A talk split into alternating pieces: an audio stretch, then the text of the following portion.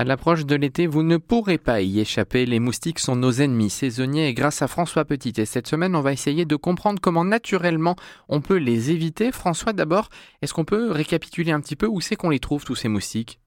Euh, dans toute la France métropolitaine, on va trouver des moustiques. Euh, il y a plus de 4500 espèces de moustiques dans le monde, mais euh, nous, on va en avoir trois principaux qui existent en France un moustique qui s'appelle le culex, euh, finalement, il va, il va nous, piquer, il va provoquer des démangeaisons, mais rien de grave avec lui, il, transporte aucune maladie.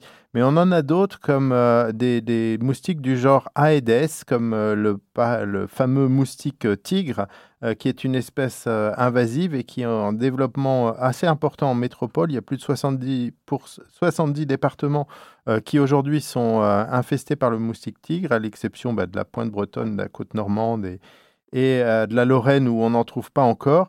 Mais euh, cette, euh, ce moustique tigre Aedes, lui, est responsable de, parfois de transmission de, maladies comme le chikungunya, la dengue, le virus Zika et la, fièvre jaune. Alors chez nous, encore de manière très modérée, mais évidemment, on a peur que ce moustique, à l'avenir, soit un vecteur de maladie. Et puis on a des anophèles, et notamment euh, en Camargue.